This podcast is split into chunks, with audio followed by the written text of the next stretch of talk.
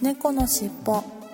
この番組は趣味の話や日々の出来事をもとにゆるーく雑談するポッドキャストです。お送りするのは猫好きとガンダルフです。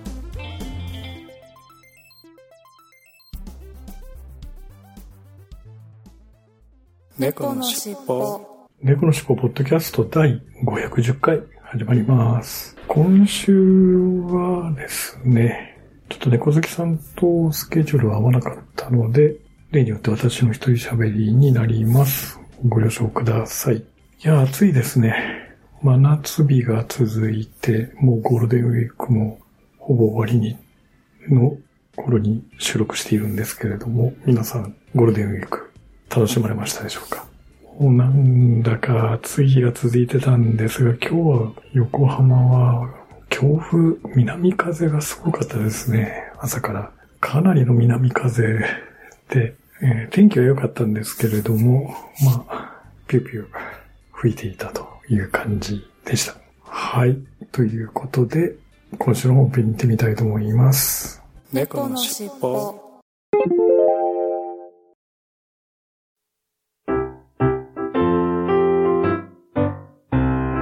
これくらいのお弁当の蓋に、おったよりおったよりちょいと詰めて、ハッシュタグにおっぺふたつけて、もちさん、もちもち？ライドさん、はいはい。ゆかさん、呼んだ？八部九夫さん、小躍りしましょう。ネタの滑ったくまさん、滑ってないわ声の通ったグリーン。そんな。ポッドキャストお弁当の蓋、週のどこかで不定期配信中。ゆるっと聞いてね。いや、でもやっぱりそういうふうに、ちゃんと、ちゃんとした成功法で痩せるっていうのはすごいやっぱり大切かなと思いますね。その管理栄養士さんにちゃんと相談して、うん。うん、食べるものもちゃんとうん。していくっていうのはね。でね、私もあの、い以前、その、メタボ診断で、やっぱりメタボ、メタボ気味だよねってなった時に、うん。あの、健康診断の中でメタボ診断みたいなのがあって、腹回りが何センチ以上だとメタボだよみたいなうん。うん。のがあって、で、その健康診断のオプションで、その、なんかそういう健康し、健康相談をしますかみたいなのが、メタボの、うん。なあれで無無料でなんかそそういう相談ができますみたいなオプションがあって、うん。やったことあるんですよ。その食事、食事をこう全部記録して、朝昼晩をなんか一週間ぐらい記録して、ちょっとやってた時ありますよね。ね、うんそれでやってた時あるんですけど、やっぱそれでやって、じゃあこういう風にしましょうねって、アドバイスもらうんですけど、まあその通りできないですよね。酒は飲むわ。酒は飲むわ、ね、マヨは減らさないわで、結うん。局そこでね、相談して、いろいろアドバイスはもらうんだけど、やっぱりしその時はやっぱあんまり真剣にならなかったね。ちょっと太ったぐらいだよね、ぐらいな。うん。うん。感じで、別に糖尿病になったりとか、そういうふうに病気にその時はなん、まあ、その生活習慣病にはもちろんなってて、高血圧だとか、うん。ねガンマ GTP 高いよねとか、そういう話はあるんだけど、あんまり切迫感がなかったので、やっうん。うん。ぱ真剣にならないですよ。そういう切迫感がないというか、追い詰められてないんで。ねうん。う。うんん。やっぱりなんか、うん。本当に身近に、はい。あの、本当にガチでヤバめな人がいない限り、なんか、その、その糖糖尿でもう本当にうん。あの、いろいろな症状が出て、逆に出てきてしまってるとか、そういうの見ない限り、なかなかその現実として、うん、うん。受け止め、自分で行動するって難しいですよね。そうですよね。うあん。の、本当に逆に糖尿糖尿病だとかそういう切実な病気になってしまうと、本当に真剣に食事制限をしないといけないので、うんうんう。うんん、あと腎腎臓病になると、腎臓病専用のうん。食事をしない、塩分がすごい減らしたような、すうん。すごい淡白な食事にしなきゃいけないとか、いや、そだからそう、そうなるから、ならないように注意した方がいいよねって日頃から嫁ちゃんには言われているんですけど、なかなか、う。うん。あのー切迫感がなくて、うんまだ大丈うん夫、まだ大丈夫みたいな、なんか、そうそう、ねわかる。ゆゆで、ゆでガエル状態というか、うん。ね、なってからじゃあ確かに遅いんだけど、なかなかそこがし真剣味が足りないのが、いや、わかります。とこかなと 思いますけどね。そうですよね。うんなかなかね。うん。まあ、分かっちゃいるけどやめられないっていう典型的な例なので、まあ、それができてれば、とっくに痩せてるよね、二人ともって思うんだけど。間違いない。まあ、でも、ね、猫好きさんはそれで衝撃をね、受けられたので、ねは、これはちょっと真剣に今回は、行くしかないですよね、ダイエット。そうですね。あの、気長にやっていきたいと思います。いや、まあ、あの、1年で、だから40キロいければ、同じようにすごいじゃないですか。ね。別に1日で40キロは、うん。ね月3ぐらいか？うん。そうそうそうそう。月3なんて簡単じゃんみたいな感じですけど。いやいやいやいや、だいぶですよ。うん。だいぶ頑張んなきゃですよね。ちょっとだいぶ頑張んなきゃだよね。うん。うーん。なんだろう、2、3ヶ月、毎月2、3キロみたいな感じだったらいけなくもないんじゃないかと思う。はい。1年間毎月3キロ落とせって言われたら結構プレッシャーが半端ないですよね。ちょっとハードル高いかな。うん、確かでにす。よね、やっぱり。いくら私みたいに、その、何、痩せる伸びしろがあったとしても。うん。うん。うん。まあ、だから、そうですね。まあでも、うん。いや、でも、いや、うん、頑張ろうって思う、本当次友達に会う時までには、まあ一年以内には会いたいけど、はいはいはい。まあでもお互いちょっとまあ両親のこともあるし、そんなにうん。彼氏旦那のこともあるから、まあそんな会えないことを仮定して、はい。一年後会うことを見越して、はい。うん。今日これからプールに行きたいと思います。お、素晴らしい。うん。頑張っていきます。うん。なるほど。それが猫好きさんが一番近年驚驚かれたこいやーもうそうで。す。めちゃくちゃ驚きましたね。うん。うーん。いや、なんか、いや、その他にもちっちゃい驚きとかはあるんですけど、はいはいはい。いやー、いや、驚いた。うん。驚いたなー。うん。いや、確かにその、それくらいの大きな変化だとびっくりするけど、私の方はあんまりそういう最近驚いたということがなくて、いや、そうですよね。なかですよね。普通はなかなかそういうのはなくないですよね。うんないです。いや、痩せたっていう点に関して言うと、あの、以前からちょっとご案内している、うん。えっと、リスナーのユウさんが最近 YouTube でフィットボクシングとかやってるって話をしたじゃないですか。はいはいはい。ユウさんが以前あの、不快でコロナの前だからもう3、4年ぐらい前に最後に会ったのが多分3、4年ぐらい前なんですけど、その頃は結構やっぱりぽっちゃりされてたんですよね。そうなんだ。うん。最後に会った時は結構まあぽっちゃりしてた感じですけど、この間、そのご案内いただいた、そのフィットボクシングの YouTube 見たらすげえ痩せてて、はいはいはい。まあ同じ感じではすごいなとは思ったんですよ。うんうんうん。うん。やっぱり、や、やればできる、誰でもやればできるじゃんって思ったんだけど、まあフィットボクシングは、あれあれは40分でもやれないな、私の場合とか思って。いや、なかなか難しい。うん。なかなかね、うん、とは思いつつ、そっか。なんかやっぱり。神様に、初詣の時リズム感をくださいって言ってこればよかったな。いやいやいや、あの、なんか、まあ後でちょっと、うんん。ご案内しようと思ってるんですけど、ゆうさんがそのフィットボクシングとかを始めた経緯というようなものもなんかまとめておられまあ、それもなんか動画にされたようなんで、まあ、後で見てみようかなと思うんですけど、やっぱりリズム感がな、リズム感がなくて、最初苦労したみたいな感じを書かれてましたんで、猫好きさんも継続すればいいんじゃないですか。きっと。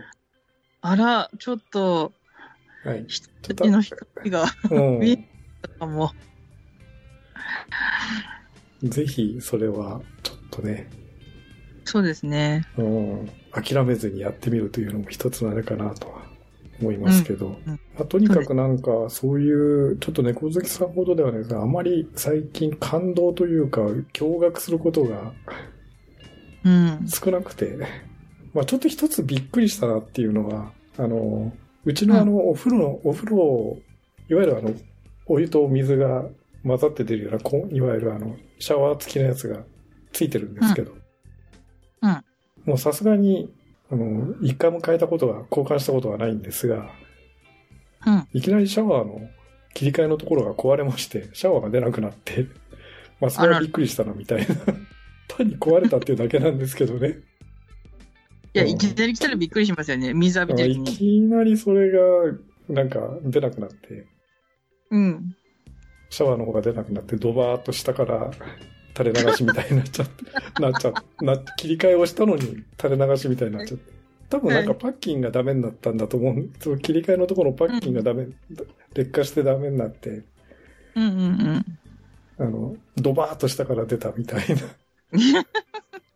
まあそれはちょっと、ちょびっとびっくりはしましたけど、そんななんかね、お、お、激しくびっくりするほどではないんで、うんうんあうんーうん。まあ、ちょっとちっちゃなびっくりというか、まあそういうなんか物が壊れたりとか、なんか突然なんか状況が変わるっていうと、多少はやっぱりびっくりはするんだけど、うん。まあそう、猫好きさんが経験されたほどね、大きな変化点ではなかったので、うん。うんまあ、なかなかそういうふうにびっくりはしなかったかなと。一年後ぐらいにはね、私がびっくりを上げられるかもしれないけどまあね。そうですね。ちょっとそれはぜひ楽しみにしたいですよね。そうですね。うん頑張ります。はい。はい。ということで、今週の本編は、最近驚いた話でした。はい、ありがとうはい。ございました。ありがとうございました。猫のしっぽ。今週の東京シークレットカフェのコーナーに行ってみたいと思います。2週間ぶりですね。今週の東京シークレットカフェさんの曲ですけれども、ブラックバースウィンギングという曲をいただいてました。ビートルズのブラックバードへのオマージュ作品です。歌詞に登場するブラックバードスインギングをスインギングに変えて、原曲が持つ闇夜の凛とした孤高の佇まいと対照的に、清々しい朝に仲間たちと楽しくさえずる様子をイメージして制作しました。ラテン音楽をベースとしたゴージャスなアレンジ、力強くもスムーズなボーカル、楽曲のイメージをそのまま表現したようなジャジーなギターソロと、聴きどころ満載の楽曲となりました。PV はラテンのノリが伝わってくる妖精の躍動感に満ちた作品になりましたというふうに、みつるさんから楽曲解説をいただいてます。はい、それではお聴きいただきましょう。東京シークレットカフェでブラックバースウィンギング。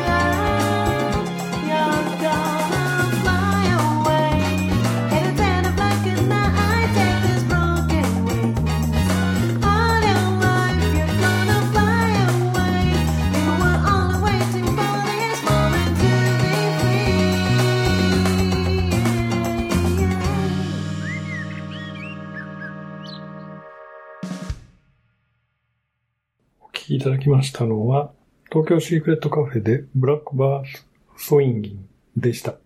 えー、オマージュとの元となっているブラックバーあの、ビートルズのブラックバードですけど、これは私も本当に好きな曲で、よく聴いたりしているんですけれどもね。なんか、あの、ブラックバード、ビートルズのブラックバードは、ちょっと哀愁漂うような、あの、寂しげな感じのメロディーなんですけれども、今回のブラックバーズスイングは、なんかラテンの明るい感じで、えー、ラテン音楽っぽい明るい感じの音楽で、これはこれでとっても素敵な曲だなというふうに思いました。はい。ということで、今週の東京シークレットカフェでした。ありがとうございました。猫のしっぽ。今週のいっぱいコーナーに行ってみたいと思います。今週のいっぱいコーナーは、4月29日に丸山さんから、ソフィスティカフスはファンコエステートの定番 IPA だとか、複雑なフルーティーさが特徴かな。今宵のつまみはチーズアソートで、エルキュール、コンテ、オールドローラ、ナポレオンと超豪華と。うわぁ、なんか、私はチーズは苦手ですけれども、パッと見なんかね、な、豪華そうな感じですね。確かにね。アソートということで。はい。えー、で、ツイッターに写真いただきましたが、ソフィスティカフスっていうのの IPA というビールなんですね。はい。複雑なフルーティーさが特徴という、ちょっといろいろフルーティーでも複雑な感じの味がする、香りがするっていうことなんでしょうかね。はい、ありがとうございます。これ初めて見ました。ブランドもね、初めて聞きましたけどね。はい。そして4月30日、加藤さんから、ローガンワインズ、ローガンソービニオンブランを飲みました。酸味やトロピカル感もあるけど、穏やかな感じがします。温度が上がると少しふくよかな気がして、なかなか面白いなぁといった感じのワインでした。ということで、同じくツイッターに写真いただきましたが、えー、ソービニオンブラン。白ワインですよね。はい。ローガンワインズという。うん。いやー、加藤さんもいろいろまた飲んでおられますね。うん。オーストラリアワインなんですね、これ。はい。えー、なるほど。うん。穏やかな感じのワインということで。ああ。ええこれも、なんだか、あんまり聞いたことはない 名前だったので、うん、オーストラリアワインなんだ。はい。いやありがとうございます。はい。ということで、今週のいっぱいコーナーでし。ありがとうございました。猫のしっぽ。ここでまた曲を聴いていただこうと思います。今回の曲はですね、これ、い実は去年の7月、ずいぶん以前にいただいてた曲ですけれど、私がうっかりご紹介するのを忘れていまして、大変申し訳なかったです。はい。えー今日いろいろちょっとファイルを整理していましたら、あ、これいただいてた曲まだ紹介していないじゃん。ということに気がついて慌てて今回ご紹介する次第でございますが、えーこれはお騒がせさんとジャスミンさんのコラボ曲第2弾ということで、いつもかけてるザ・ムー・ア・ボブのが第1弾とすると、まあこれが第2弾ということですね。はい。えーオリジナル曲です。歌詞は飼い主を待つ犬の気持ちになって書いたものになっています。ということで、お聴きいただきましょう。お騒がせさん、ジャスミンさん、コラボ曲で、あ、パピーソン。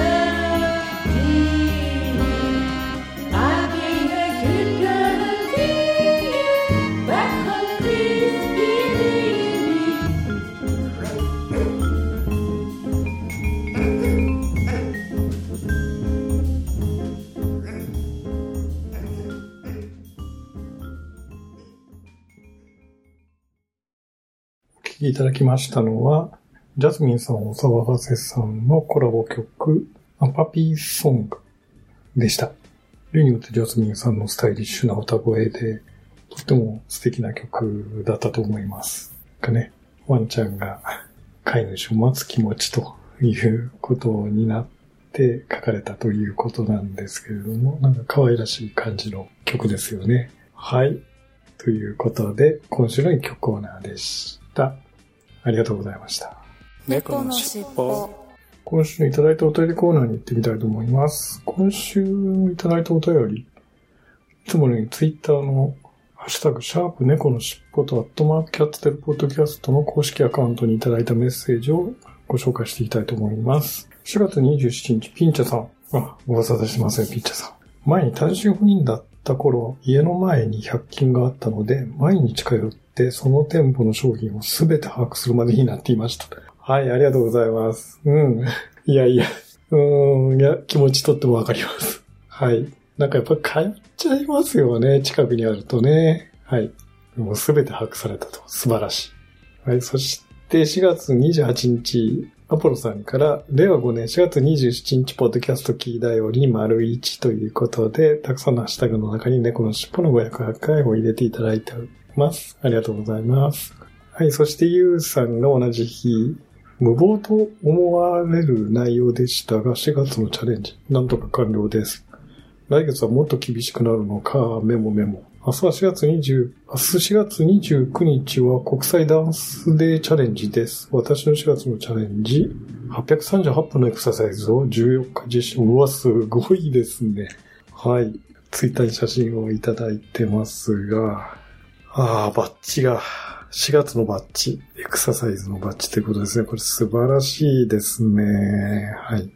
えー、838分のエクササイズ。いや、すごい、なんか分数にするとすごいですよね。14日、あ平均30分、40分？ん？ん？違うな。平均40分ちょっとぐらいですか？ああ、すごい。1時間弱ぐらいを毎日14日間やられたってことなんですよね。はい。すごいですね。素晴らしい。はい。そして、4月29日、ゆうさんが国際、えっ、と、ハッシュタグの国際ダンスデー、真夜中のワークアウト、音楽はデビッド・ボーイ、レッツ・ダンスということで、いただきました。国際ダンスデーの合わせてやられたということですね。はい。えー、で、バッジが、これダンスのバッジをゲットされてますよね。はい。ありがとうございます。はい。そして5月2日、アポロさんから令和5年5月2日のポッドキャスト、拝聴日報丸3ということで、拝聴日報に変わりましたね。えー、いくつかのハッシュタグの中に猫の尻尾の509回を入れていただいてます。ありがとうございます。そして5月3日、ゆうさんから、私の最近のサラダチキン惣菜、なかなか怪しいと思うのですが、美味しいです。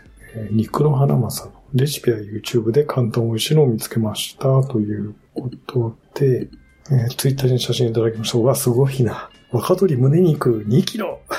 ええ2キロ？は、すごいですね。サラダチキン、まあ、ブロックでね、作りますからね。結構、こういうのを安いところで手に入れるっていうのいいかもしれないですよね。はい、ありがとうございます。はい、そして5月4日、加藤さんから40キロ減ですか。ちょっと軽めの人一人分ですよね。すごいな。この話が自分の中では最近一番びっくりした話になりました。笑いというふうにいただきました。はい、ありがとうございます。これね、前回の本編でお話しした猫好きさんのご友人の方が40キロ痩せたっってすごいですよね。これ聞いた時私もびっくりしましたけれど。確かに加藤さんおっしゃる通り、ちょっと軽めの人一人分ぐらいの分量痩せたってことですよね。考えてみたら。もうそう考えるとものすごいな、やっぱりな。すごいですね。はい。うん、まあ確かに私もびっくりした話ですね。加藤さん同様ね、最近の。はい。はい、ありがとうございます。ということで、今週のいただいたお便りコーナーでした。ありがとうございました。猫のしっぽ。エンディングです。はい、もう本当にゴールデンウィークもほとんど終わって、えー、週明けからはまた通常営業に戻るわけですけれども、いやー皆さんなんかゆっくり休まれましたかね？どっか遊びに行かれましたかね？私はもう本当に近場というか、山下公園とか、横浜のもう本当に浜の方のですね、山下公園とか港が見える丘公園のバラを見に、バラ園のバラを見に行ったり、まあ写真に撮ったりというぐらいが唯一、まあが、あともう一つあれか、ちょっとクラシックのコンサートを聴きに都内に出かけたというぐらいで、本当に近場のお出かけしかしなかった感じですね。あとはもうひたすらなんか片付けとか、お家の中のハウスキーピングというかですね、えーいろいろ修理をしたりとか、っていうことに明け暮れていたので、なんだか、あの、遠出をしたっていう感じにはならなかったです。まあまあ、コンサートを聞いたり、あの、見たりということで、それなりには楽しんだんですけれども、皆さんいかがだったでしょうか？はい。ということで、じゃあいつもに行きますよ。次回も聞いてくださいね。最後までお聞きいただきありがとうございました。また次回のポッドキャストでお会いしましょう。いつものように、猫の尻尾のエンディングテーマ、風の猫さんの三毛猫風の歌を聴きながらお別れしたいと思います。はい、それでは失礼します。